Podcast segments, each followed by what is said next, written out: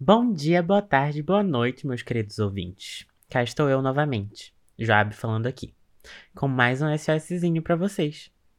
Com o fim do semestre letivo chegando, vim falar um pouco sobre a época de exames e estudo nesse ano, que nós só podemos resumir como peculiar. Vamos lá? Esse ano foi um ano bem cansativo para todo mundo.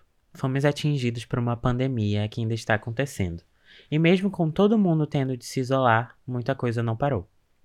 Tivemos de continuar com nossos estudos e trabalhos, mesmo sem saber o que nos esperava no futuro. Essa sensação de perda, de controle e incerteza do futuro afeta diretamente o nosso desempenho acadêmico e profissional. Além disso, ter que estudar, trabalhar ou cuidar de outras responsabilidades durante esses tempos difíceis nos deixam exaustos, mentalmente, fisicamente e emocionalmente. Em alguns casos, nós podemos chamar isso de burnout, que é uma síndrome e consiste em uma exaustão prolongada que causa desgaste físico, mental e emocional.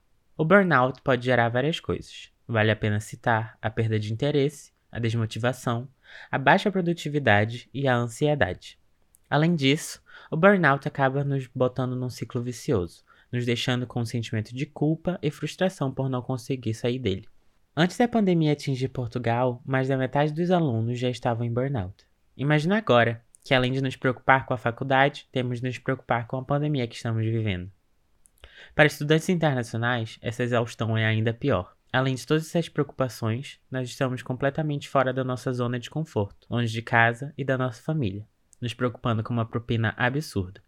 E como nós do SOS prezamos pela sua saúde mental, trouxemos algumas dicas saudáveis de estudo para que você arrase nos exames e mantenha sua saúde mental em bom estado, é claro. A primeira dica é planejar-se com antecedência. Se você for deixar para decidir o que vai estudar só na hora de estudar, você vai levar mais tempo decidindo do que realmente estudando. Então, faça um planejamento semanal e tente estabelecer suas prioridades e cumpri-las. A segunda dica é estabelecer horários fixos. Crie uma rotina de estudo para que seu organismo se acostume e saiba quando focar. Se mora com outras pessoas, tente conversar, para que elas respeitem esses horários fazendo o mínimo de barulho possível. Em terceiro, faça pausas. Recarregue suas energias. Vai beber um chazinho.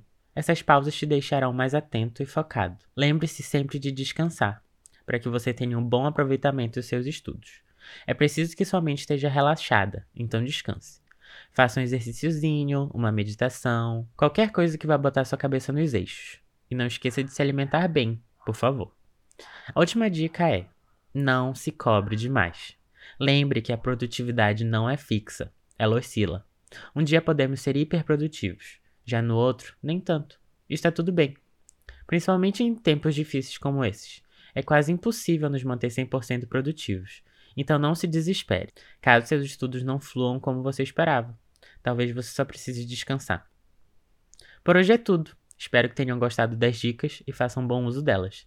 Desejo boa sorte a todos e nos vemos na próxima. Beijinhos!